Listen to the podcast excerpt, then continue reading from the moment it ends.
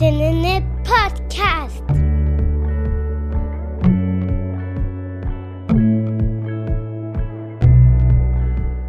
Stell dir nur mal vor, du bist nicht in Wien geboren und fühlst dich trotzdem hier zu Hause.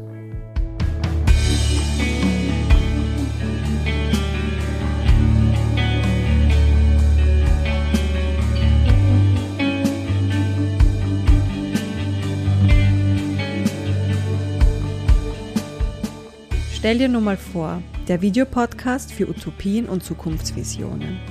Frei nach dem Motto, eine andere Welt ist möglich, laden wir euch ein, euch mit uns auf eine Zeitreise ins Jahr 2035 zu begeben. Mein Name ist Daniela Lucia Bichel und ich hoste diesen Podcast gemeinsam mit Markus Todt, der für die Videogestaltung und die Technik sorgt. Herzlich willkommen und viel Spaß mit der kommenden Episode.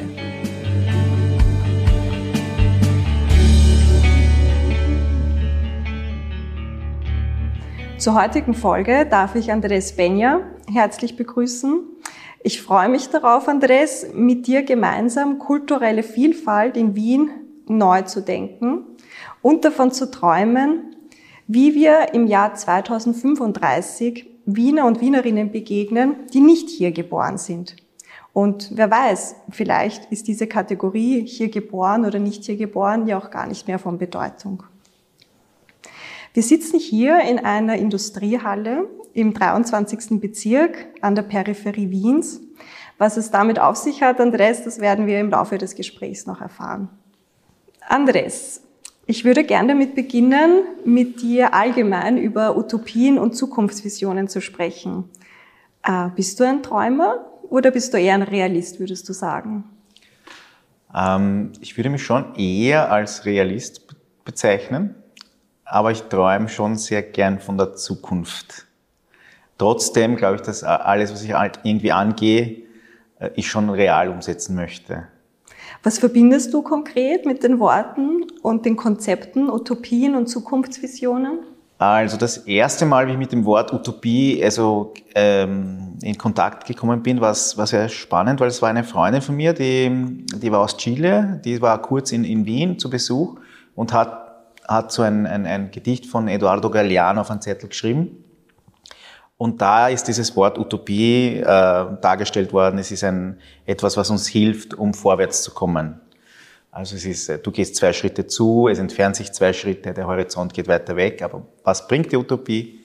Genau das, dass du vorwärts schreitest. Und das habe ich als sehr spannend, also ich habe das Wort nicht so beleuchtet gehabt vorher. Und, und seitdem ist es immer so, ähm, ist für mich Utopie einfach das, äh, eine Zukunft zu denken, in die wir vorwärts gehen wollen.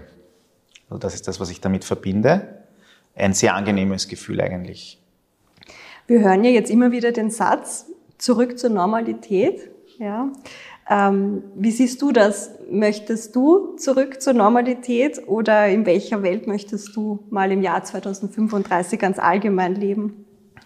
Ah, 2035. Also ich glaube, dass ähm, die Normalität, so wie wir sie ja jetzt ähm, auch leben, also es, es ist Teil von einer, Norm also unser Dasein aktuell ist so Teil der Normalität geworden, aber ich, ich glaube nicht, dass wir zurückgehen äh, werden in das, was früher war, in diese 40 Stunden äh, Radeln, Arbeit, Einkaufen, Sport, Schlafen, Abendessen und so. Das, glaube ich, wird nicht mehr der Fall sein. Also ich will es auch gar nicht wirklich hundertprozentig. Ich mag es derzeit so, wie es auch ist, mit diesem teilweise Homeoffice, mhm. äh, kurz abschalten, rausgehen. Ähm, also ich, ich finde das eine, eine schönere Normalität. Ich finde das auch sehr angenehm, dass man sich damit auch auseinandersetzt. Ich weiß von meinem Beruf her, dass die Firmen auch jetzt ganz anders denken. Die glauben auch nicht mehr, dass es so sein wird wie früher. Die Büroimmobilie im klassischen Sinne wird es nicht mehr so geben. Also das wird eine ganz andere Funktion einnehmen. Das ist auch sehr spannend zu sehen, wie sich das entwickelt. Ähm, und wie schaut es 2035 aus?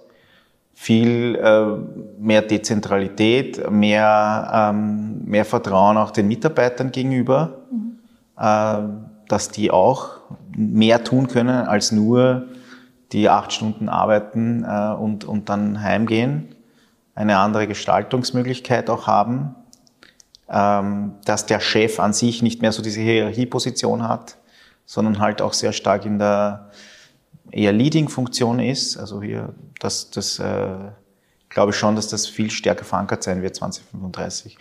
Weniger Hierarchien in den, in den, in den, in dem ganzen System an sich. Ja. Also ich höre da jetzt ganz klar raus, dass du für dich da auch schon einige Chancen auch im letzten Jahr oder in den letzten Monaten entdeckt hast. Das finde ich wirklich schön und auch inspirierend, wenn wir in die Zukunft blicken.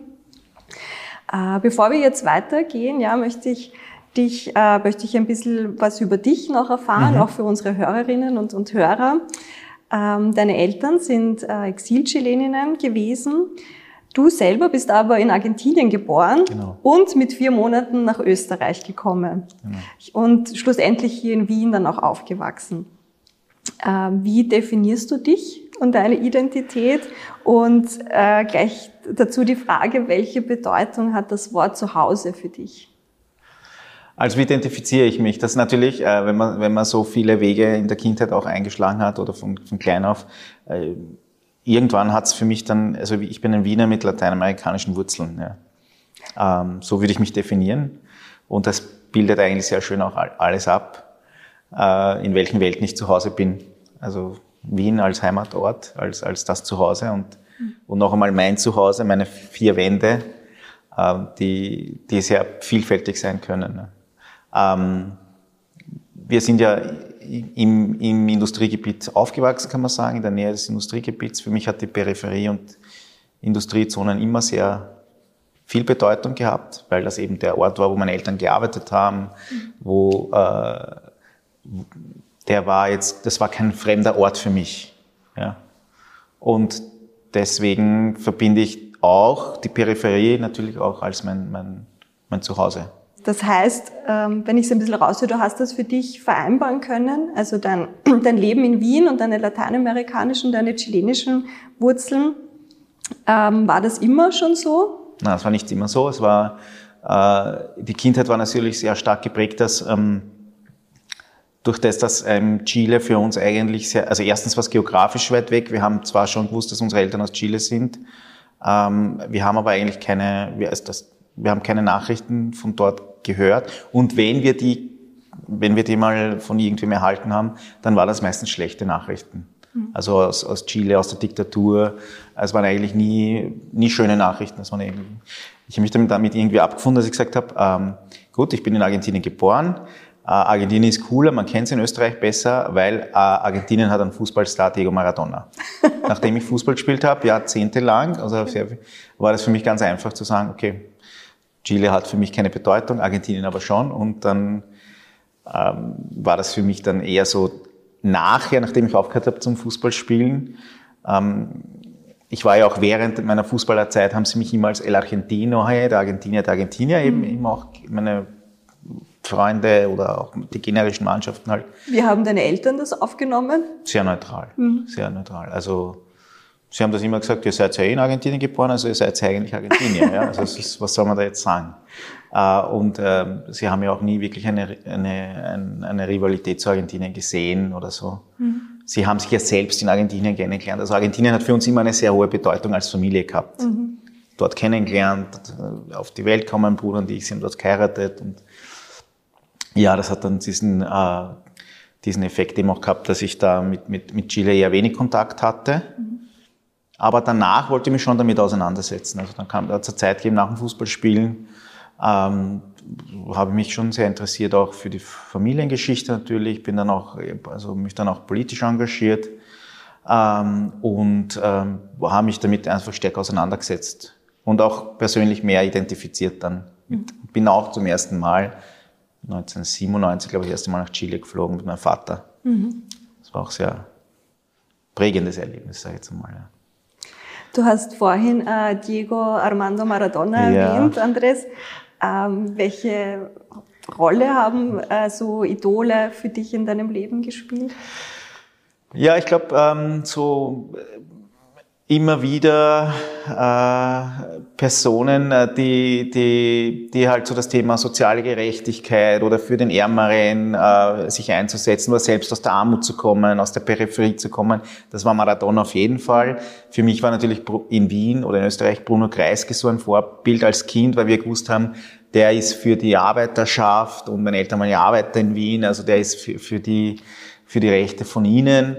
Äh, und dann später natürlich als politisches Symbol, sage ich jetzt einmal, äh, als herausragende Figur zu lesen, war natürlich Salvador Allende. Ja? Also das sind so die drei Personen oder Idole, die ich äh, sehr stark in meinem Leben halt auch immer wieder verfolgt habe. Ja? Also ähm, und mir da auch von ihnen, ihnen halt so quasi Inputs geholt habe. Sei das von Diego Maradona, wie er mit dem Ball umgegangen ist, ja, also Fußball, oder eben halt auch, äh, ja, also von Reden von, von Allende oder Kreisky, die mhm. sehr interessanten Reden halt auch immer wieder angehört habe. Mhm.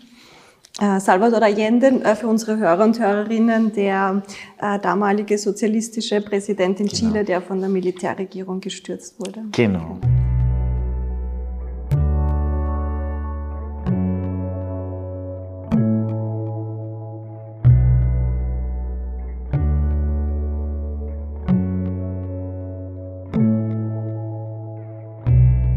Gut, Andres, dann machen wir jetzt mal einen Sprung ins ja. Jahr 2035. Versetzen wir uns da mal gemeinsam hinein. Mhm. Äh, was glaubst du, wie werden Menschen im Jahr 2035 willkommen geheißen, die gerade neu nach Wien gekommen sind? Ja, also das ist eine spannende Frage natürlich. Ich glaube, dass ähm, ähm, was sehr spannend wäre, ist so, so wirklich ein Willkommenspaket den Leuten zu, näher zu also bringen. Also ein Paket, wie wenn man, wenn man ja in, in, in Wien, äh, wenn du, äh, wenn man Eltern wird, dann kriegt, kriegt man so einen Rucksack, wo dann drinnen steht, äh, drinnen ist alles fürs Baby und also und so ähnlich äh, wäre etwas, ein Rucksack mitzugeben, wie ist das Leben in Wien. Ja, also für, also für alle, die sich neu anmelden in Wien, egal ob das jetzt aus der Region wer ist, äh, aus, äh, oder eben aus einem anderen Ort dieser Welt. Ja. Du meinst jetzt die Bundesländer, Ander, genau, Österreich. Mhm. anderes Bundesland ist. Wie funktioniert diese Stadt? Äh, wie äh, so ein Willkommensrucksack, ja, das hätte ich mir gedacht, dass, wo da vieles drinnen steht, mehrsprachig natürlich mhm. oder in der Sprache, die es halt auch braucht.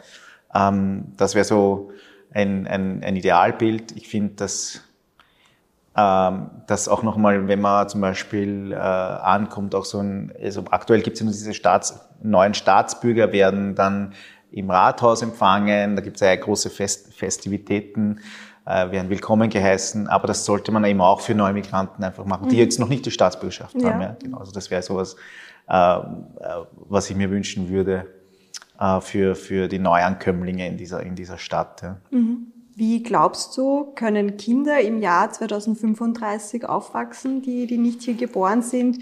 Also ich denke da auch an Schule und Bildung. Mhm. Welche Art von Schule und Bildung kannst du dir da vorstellen? Ja. Also ich glaube, grundsätzlich will ich, dass Kinder 2035 ähm, optimistisch äh, aufwachsen, nicht äh, keine Angst vor Erwachsenen haben sollen. Also ob das jetzt ein, ein sag jetzt mal Wiener Grantler ist oder irgendwer wer andere, also dass, dass sie einfach äh, äh, zukunftsfroh in dieser Stadt äh, aufwachsen, ohne sich auch äh, fürchten zu müssen aufgrund ihrer Herkunft, dass man sich nicht ständig fragt, wo kommen deine Eltern her, bist du zweiter oder dritter Generation. Das mhm. sind so Sachen, die, die sollten 2035 nicht mehr, äh, in, auch gar nicht mehr in unserem Vokabular sein. Ja? Also mhm. Migrationshintergrund hin oder her, ja. das würde ich einfach nicht mehr äh, haben wollen. Ja? Also dass das einfach, Normalität ist einfach hier geboren zu sein. Ja? Also mhm. hier, äh, du bist, äh, oder wenn du nicht hier geboren bist, dann ähm, bist du einfach in Wien. Und, mhm. Ja, das wäre so,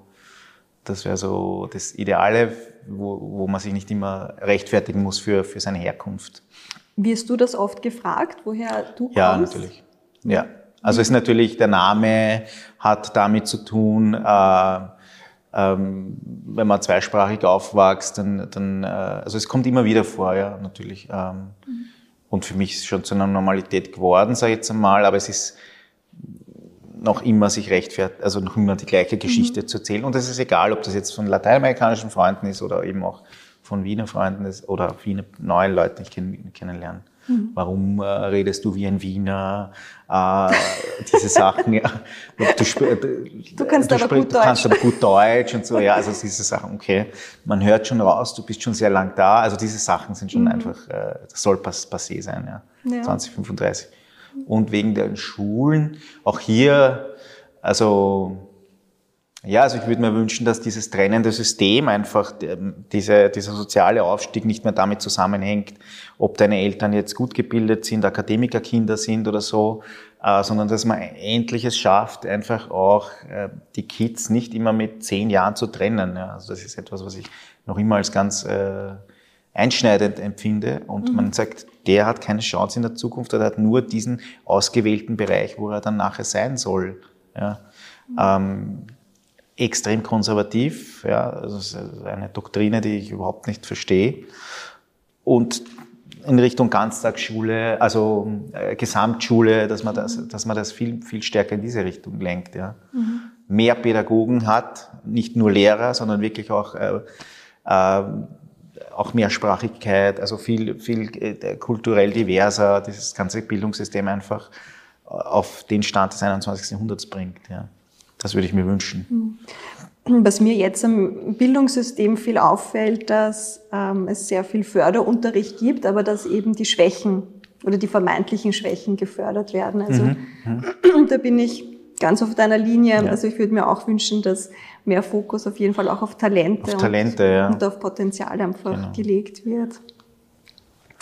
Ja, dass die Sprache an sich, ja, Sprache mhm. und Sprachenvielfalt ähm, einfach als, als Chance gesehen wird. Jetzt ähm, die hohe Bedeutung, dass man perfekt Deutsch können muss, äh, die teile ich nicht mehr. Also mhm. auch nicht 2035. Mhm. Ich glaube, dass da ganz andere, ähm, ganz andere Zugänge zur Sprache auch sein sollten. Mhm.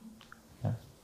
ja, auch kommt ja auch oft darauf an, welche Sprachen, glaube ich, weil ich mhm. denke jetzt an das Lycée Français zum Beispiel, wo die französische Sprache sehr gefördert wird und wo es prinzipiell etwas ähm, als etwas Positives gesehen wird, genau. dass, man die, dass man diese Sprache auch kann und gefördert wird. Also ich würde mir auch wünschen, dass jetzt Türkisch zum Beispiel mhm. oder, oder eben auch Spanisch ähm, auch so, so einen Stellenwert bekommen würde und man einfach diese sprachliche Vielfalt mhm. einfach mehr fördert. Und, aber ja, auf jeden Fall. Also ich glaube, wir haben jetzt viel mehr Sprachen in Wien. Also ich bin ja auch aufgewachsen, da hat es diese Sprachenvielfalt nicht so, so, so, so gegeben. Mhm. Ich glaube, mit 22 oder so habe ich zum ersten Mal gemerkt, hey, da sprechen ja mehrere Leute Spanisch ja. in, in, der Stadt, wenn man durchgeht. Das ist einfach viel, total vielfältig. Ja. Ähm, jetzt mal abseits von Schule und Bildung, mhm. hast du da sonst Ideen, wie, wie junge Menschen auch positiv äh, Verbindungen jetzt auch zu Wien aufbauen können und zu den Menschen hier vor allem? Ähm, Spannend wird natürlich sein, äh, welche, also ich glaube, man, man braucht schon noch ein paar äh, gewisse Vorbilder, ob man die in Vereinen findet oder ob man die im politischen Alltag findet. Also spannend würde ich finden, dass zum Beispiel ähm, auch diese Menschen, die in der Öffentlichkeit sind, für diese jungen Menschen auch eine, eine Vorbild, ein Vorbild sein. Beispiel, wir haben eine Frau als Bürgermeisterin 2035, ja. Mhm. Eine junge Migrantin, die halt Bürgermeisterin ist oder so, ja. Passiert teilweise schon in diese Richtung einiges, ja, finde ich auch sehr gut.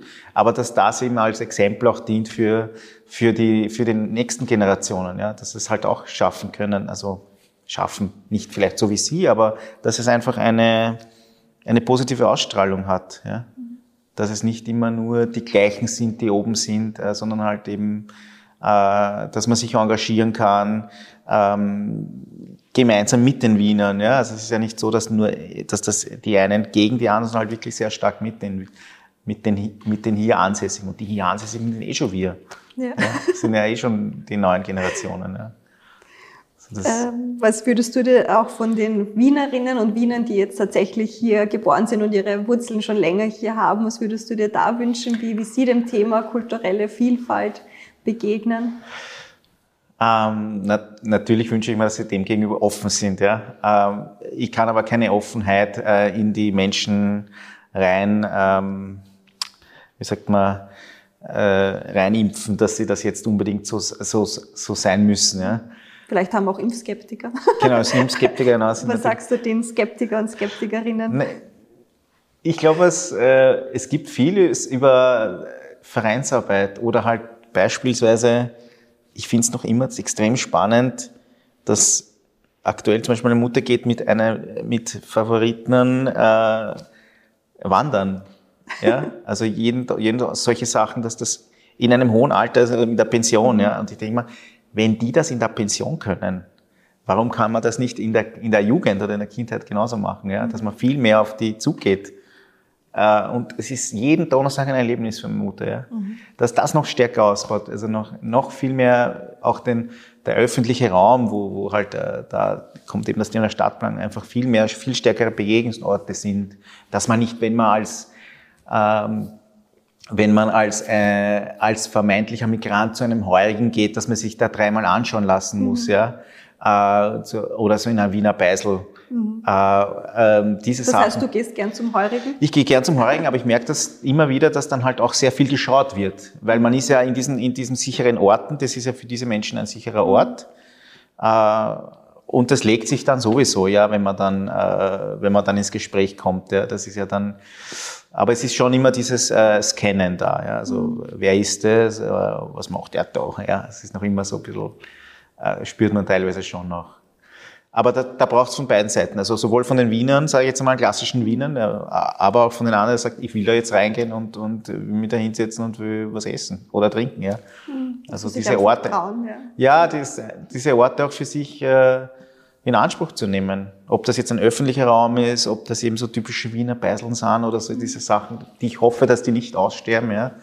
Ähm, dort eben halt andere Begegnungsorte zu, zu, zu, mhm. zu kreieren. Und das, da, da passiert viel. Mhm. Ja. Ich finde das spannend, dass du das mit dem Heurigen gesagt hast, weil meine Großeltern waren ja auch Exil-Chileninnen. Ja. Und mein Opa ist wirklich sehr gern zum Heurigen gegangen. Er hat diese Heurigen-Kultur geliebt, auch ja. den Musikantenstadel. Also er hat ja, das wirklich zelebriert ja, und gefeiert. Auch. Wir haben das wirklich auch in der, in der Familie gemeinsam geschaut. Und meine Oma, die hat, für sie war das ganz wichtig, zu Silvester um 12 den Walzer zu tanzen. Ja. Und jetzt die Familie väterlicherseits bei mir, die sind ja Österreicher. Und ich sage das deshalb, weil ich mal bei, mit Freunden Silvester gefeiert habe und da äh, hat um 12 Uhr war für mich klar, ich muss den Walzer tanzen und ich bin dann auch ein bisschen emotional geworden, weil meine Großmutter nicht mehr lebt. Ja. Und ich habe dann gesagt, ja, na, das erinnert mich wirklich immer an meine Oma. Ich musste immer an sie denken, weil für sie war der Walzer so was ja, Besonderes. Und sie hat auch. mich automatisch gefragt, ah, deine österreichische Oma. Und ich habe gesagt, nein, nein, meine chilenische Oma. Also ich glaube, dass das wirklich ja. so im Bewusstsein noch gar nicht so angelangt ist, dass man auch diese Kultur, wenn man auch so lange wo lebt, auch, ja. dass das auch eine Art von Zuhause dann Absolut. ist. Ja. Das Neujahrskonzert. Also genau. für mich ist das Neujahrskonzert ein absoluter ähm, Muss, ein absolutes Muss. Wurscht, wie lang man und wie, wie, wie schlimm es die letzte Nacht war, aber trotzdem genau. um 11 Uhr, zack, aufdrehen und das an, anschauen. Und lustigerweise, meine Freund, meine Wiener Freunde, die klassischen, die schauen das gar nicht. Ja. ja? Aber für uns ist es so ein, so ein also auch, äh, ja, mit meiner Frau Marcella ja. eben, schauen wir uns das an. Also wir haben uns das, schaut, das müssen wir uns anschauen, ja. Und dann gibt's halt, das ist ein, also Walzer zum Miteinander. Also diese Sachen schon, ähm, diese typisch Wienerin Sachen, die ja auch äh, zum Beispiel Bekannte von mir aus, aus Argentinien oder so, die haben sich das immer angeschaut, das Neujahrskonzert. Das haben sie uns immer gesagt, ja. Oder äh, so, wie, so Wiener Sendungen wie zum Beispiel äh, den ähm, na, wird der heißen, der Detektivhund da, der, na, wird der heißen, mit, mit Tobias Moretti. Und also der Kommissar Rex. Kommissar Rex. Das, das hat sich eine Bekannte von mir jedes, jede Woche in Chile angeschaut, ich das nie gesehen. Dann bin ich hingekommen und hat zu mir gesagt, schaust du das auch an? Das ist ja. wieder in Wien. Und gesagt, na, das kenne ich gar nicht wirklich. Kommissar Rex das war echt ein Exportschlager. Exportschlager, absolut, ja. Also, und mein Vater ist einmal in eine Filmszene von Kommissar Rex reingekommen, das hat er jahrelang erzählt am Karlsplatz in eine Szene gewesen, da war dieser Hund und da ist er reingekommen. Die Sendung glaube ich auch nie gesehen, aber, äh, aber da war, Kommissar Rex hat man einfach kannt. Ja.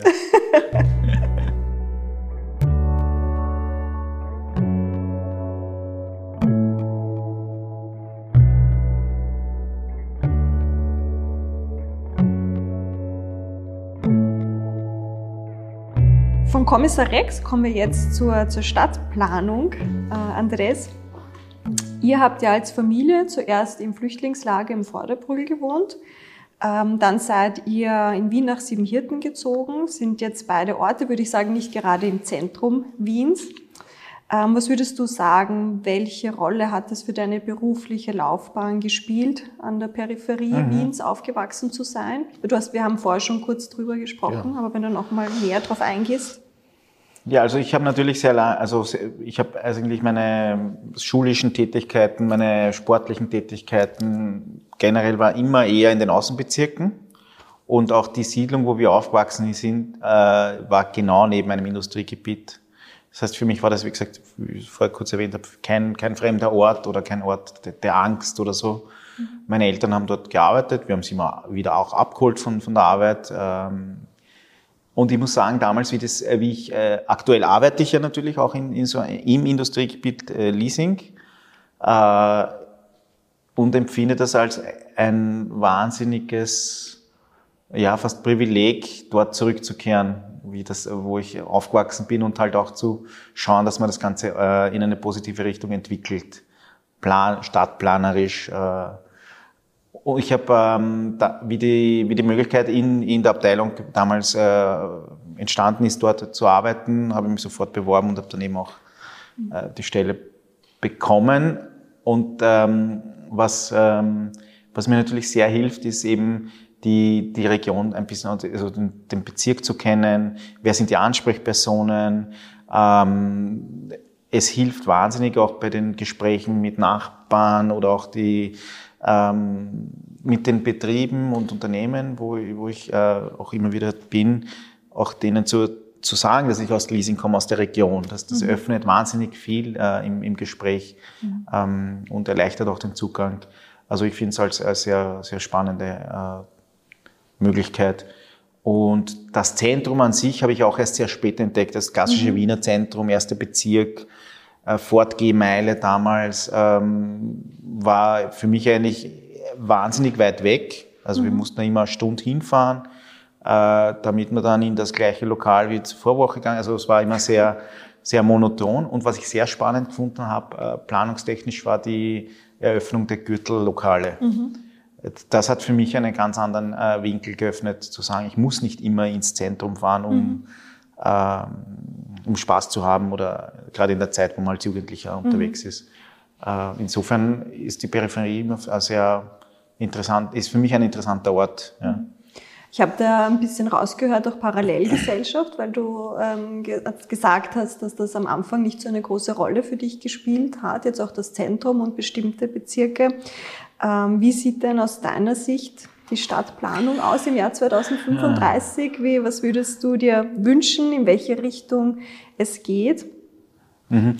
Also ich glaube, ähm, also ich, ich wünsche mir, dass es eben nicht mehr, dass es nicht diese starke äh, Trennung zwischen Zentrum und Peripherie gibt und auch nicht mit der Region, mit der Stadtregion, also alles, was rundherum um Wien passiert, dass das eher fließender übergeht, mhm.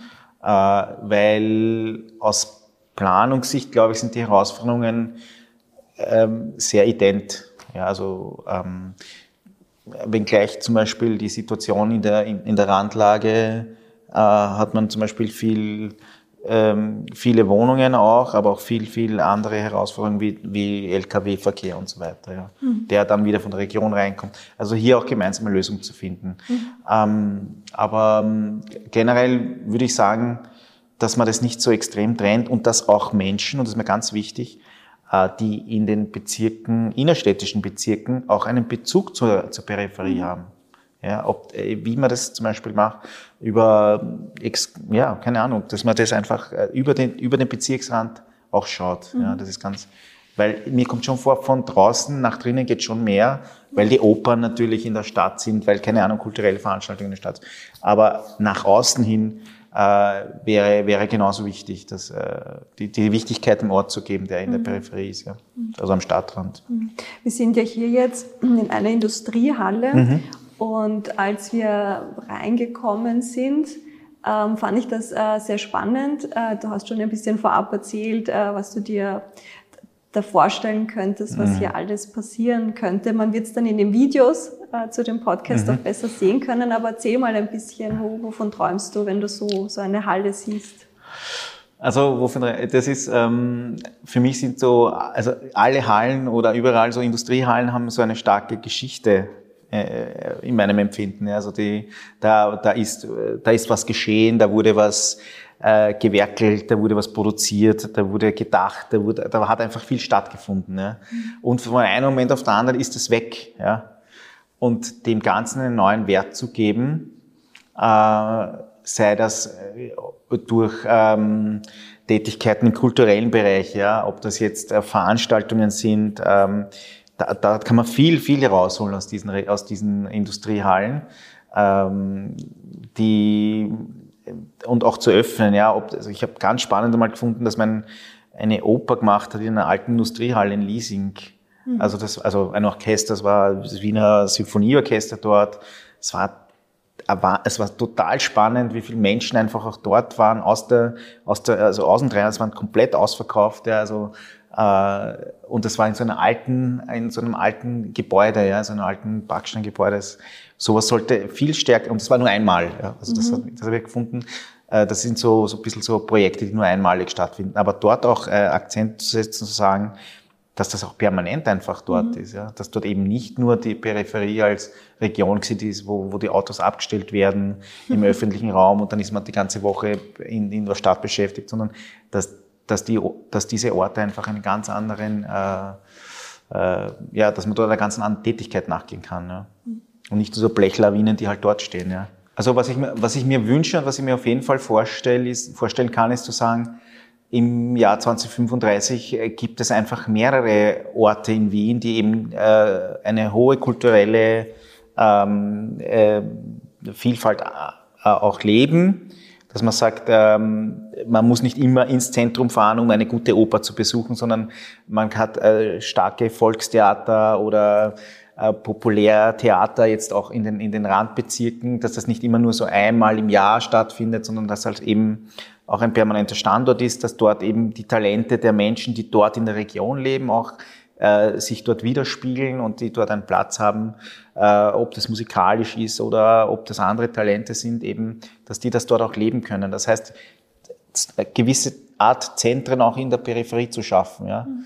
Ähm, und dass die für alle zugänglich sind, ja, dass man eben sagt, das ist eben, man fährt hinaus und nicht immer nur hinein, ja, mhm. also in die Stadt um, um das zu erleben. Das, das würde ich sehr spannend finden. Und dass man eben die Menschen, die da, ja, natürlich leben viele Menschen mit Migrationshintergrund in, in, den, in den Randbezirken. Aber sie sind ja, es ist ja, es muss sich irgendwann mal aufhören, dass man mhm. sagt, das sind jetzt Menschen, das sind Wiener und mhm. Wienerinnen. Und die äh, tragen alle dazu bei, dass dort was stattfindet, mhm. ja. Dass und diese Kategorie einfach gar nicht mehr genau, von Bedeutung ist. Genau, dass die Kategorie einfach äh, mhm. Ja, dann freue ich mich schon drauf, wenn ich im Jahr 2035 äh, in den 23. Bezirk komme, genau. in dem ich ja übrigens auch selber aufgewachsen genau, bin ja und dort einfach coole kulturelle Veranstaltungen ja, besuchen genau. kann. Das fehlt total. Ich finde, es fehlt viel mehr Kultur in, am Rand, äh, in den Randbezirken.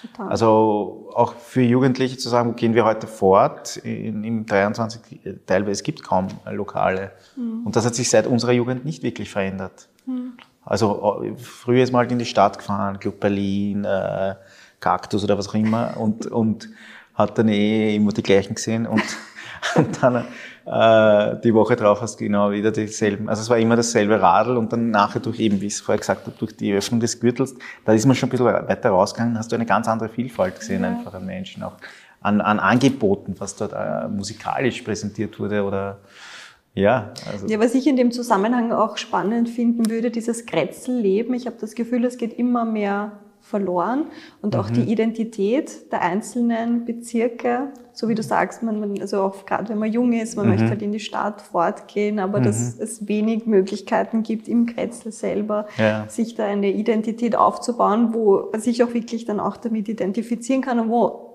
man, ich mich vielleicht als junger Mensch auch äh, involvieren könnte. Ja. Etwas, etwas also ich glaube, da kann man auch ganz viel von Lateinamerika lernen, von mhm. den lateinamerikanischen Städten. Die haben ein ganz anderes äh, Dasein, also La Vida en el Barrio, also das Leben im Viertel. Mhm. Ähm, andere Großstädte haben das auch in Europa. Das, haben, das fehlt mir teilweise in Wien. Äh, äh, und wo findet sowas meistens statt? Das sind äh, öffentliche Plätze.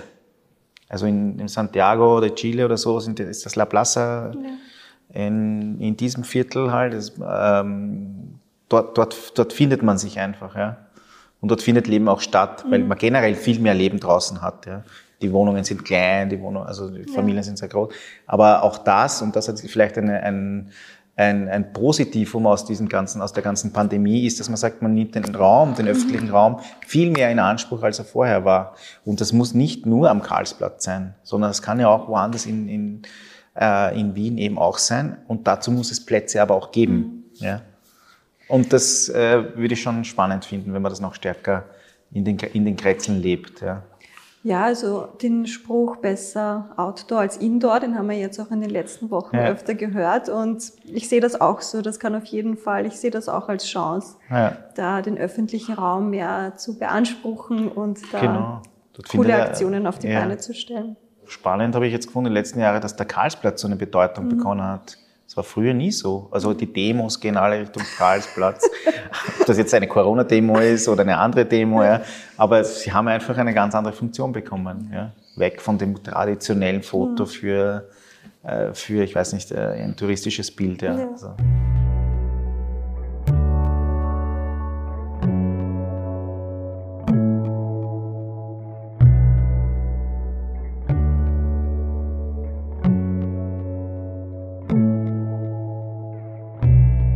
Ein Punkt, äh, Andres, der mich interessiert, jetzt auch in Verbindung mit deiner Biografie, ähm, die Bedeutung der politischen Partizipation. Jetzt zunächst, welche Bedeutung hat das für dich konkret gehabt? Und was würdest du dir für das Jahr 2035 wünschen? Welche Formen von politischer Partizipation ähm, soll es geben, jetzt für Menschen, die mhm. natürlich hier ihre Wurzeln haben, aber genauso für Menschen, die nicht die Staatsbürgerschaft haben, aktuell auch kein Wahlrecht haben. Ähm, welche Formen soll es da geben, sich mhm. zu äh, aktiv einzubringen? Ja, natürlich ist das Wahlrecht ein, also ein sehr äh, ein Thema, das also ich glaube, dass es eines sein muss, das man durchbringt, auch äh, äh, trotz aller Widerstände, dass man sagt, äh, du kannst hier wählen, auch wenn du hier nicht geboren bist, und zwar alle deine Vertreter. Mhm. Ich empfinde das noch immer als eine hohe, also wirklich eine wahnsinnige Ungerechtigkeit, dass das nur an der Staatsbürgerschaft äh, ausgemacht, also ausgemacht ist. Ähm, ähm, und die Partizipation an sich, ähm, ich glaube, es gibt viele, und ich hoffe, dass auch 2035 äh, noch stärker ist, dass man sich in, weil für Jugendliche ist ja natürlich der erste Bereich, wo man aktiv ist, ist vielleicht in der, in der Schule, mhm. dass das noch stärkt, dass das Thema Partizipation, Politik viel stärker in den Vordergrund äh, gestellt wird. Äh, wir haben ähm, also ich bin ja selbst sehr spät äh, politisch aktiv geworden, das war nach meiner Schulzeit mhm. und habe aber dann dort mit, mitbekommen, in der sozialistischen Jugend, dass es eigentlich Möglichkeiten schon gegeben hätte, mhm. vorher aktiv zu werden. Aber die, da, da hatte ich gar nicht, gar nicht die Information, in welcher Form. Mhm. Ja, also hier ähm, auch dem, dem, der, der Bedeutung der, der, der Klasse, der Schulklasse einfach auch äh, noch einmal äh, mehr Möglichkeiten zu geben, mit, mitzutun, halt auch Bestimmungen, also in der Schule, ich glaube, die Schule ist ganz wichtig, dass man das dort äh, probiert und dann halt eben auch äh, noch stärker in den Bezirk reingeht, also im unmittelbaren Umfeld, wo man ist. Weil die Themen sind ja da, die Themen gibt es ja, es gibt ja Ungerechtigkeiten. Die sind ja wurscht, ob das bei den Kleinen oder bei den Erwachsenen ist. Ja. Und was mir ganz besonders wichtig ist, ist, glaube ich, dass man sagt, wenn man sich schon was vorstellt anders, dann muss man sich wirklich auch sagen, dann muss man auch anders denken. Zum Beispiel, ich will nicht mehr, also wenn du sagst, ich, ich, es gibt in einem Bezirk, äh, das schweift jetzt ein bisschen ab von dem, aber wenn ich sage, äh, Firmen, die Militärfahrzeuge darstellen, soll es nicht mehr geben, sondern da soll es eben äh, Firmen geben, die öffentliche Verkehrsmittel darstellen. Mhm. Also dass das, dass das umgedreht wird, das Thema. Ja, also, also stell dir mal vor, das gibt es nicht mehr, sondern diese Firmen stellen jetzt öffentliche Verkehrsmittel dar mhm. und nicht Militärvehikel für irgendein Kriegsgebiet in irgendeiner Welt, ja, im Welt. Oder ähm, Firmen, die Ferraris äh, produzieren oder halt wirklich Autos, also extrem ist das Thema äh, um, um eine bessere Welt zu erzielen, auch andere Sachen produzieren, die halt gesellschaftlich relevanter sind. Mhm. Dass eben dieser Stellenwert nicht mehr so. Du musst dir vorstellen, dreh das alles um. Für Krieg, statt Krieg gibt's etwas, was Frieden produziert. Statt mhm. äh, Kfz gibt's äh, irgendein anderes Mobilitätsvehikel, äh, äh, äh, ja, sage ich jetzt mal. Ähm, statt, ähm, statt Autobahnen gibt's äh, Fahrradwege mhm. oder so. Ja? Also diese Welt sich so vorzustellen, mhm. ist äh, und das, finde ich, können vor allem Jugendliche wirklich viel mitwirken. Ich finde auch diese Bewegung sehr spannend jetzt. Ja, diese Fridays for Future. Fridays for Future ja. Ähm, weil das ein hohes, ein hohes, Potenzial hat. Es darf nicht elitär werden und es mhm. darf nicht elitär bleiben. Es dürfen nicht, es sollen nicht eben nur die Gymnasiumkinder diese Themen ansprechen, sondern es muss in alle Bereiche rein. Mhm. Und wenn wir es nicht schaffen, dass dieses ganze Bildungssystem, dass es immer trennt zwischen Hauptschule, Gymnasium mhm. und so, aber dort ist es genauso wichtig anzubringen, weil dies, diese Trennung schafft wieder äh, gesellschaftliche Klassen und die, die dann immer verlieren, sind immer die, die ganz unten stehen. Ja. Das, ich will das nicht, ich will das 2035 nicht. Ja. Das ist also ein bisschen die Vision für 2035. Ähm, das war ein sehr schöner Schlusssatz, Andres. Auch äh, nochmal gut auf den Punkt gebracht. Ich danke dir, Gerne. dass du dir Zeit genommen hast. Es war sehr spannend, deinen hm. Visionen äh, zuzuhören, deinen Vorstellungen deinen Utopien mhm. und dass du auch äh, viel von deiner eigenen Biografie da mit einfließen mhm. hast lassen und auch schön zu hören. Und ich finde, das gibt auch äh, Hoffnung für die Zukunft, dass du mit dir selbst äh, so, so im Reinen bist, mhm. mit deinen Wurzeln und mit deinem Leben hier und auch viel äh, in Bewegung bringst nicht nur in der Stadtplanung, aber auch politisch, gesellschaftlich. Mhm. Und ja, ich freue mich, dass du unser Gast warst. Ja, ich freue mich auch, dass ich mich eingeladen habe. Also es war sehr spannend. Ja. Ich glaube, so Gespräche sind immer gut. Auch im Vorfeld dazu immer überlegt eigentlich. Es ist eigentlich spannend, dass wir zweimal über das auch reden und nicht äh, über andere, ja. ein bisschen banalere Sachen.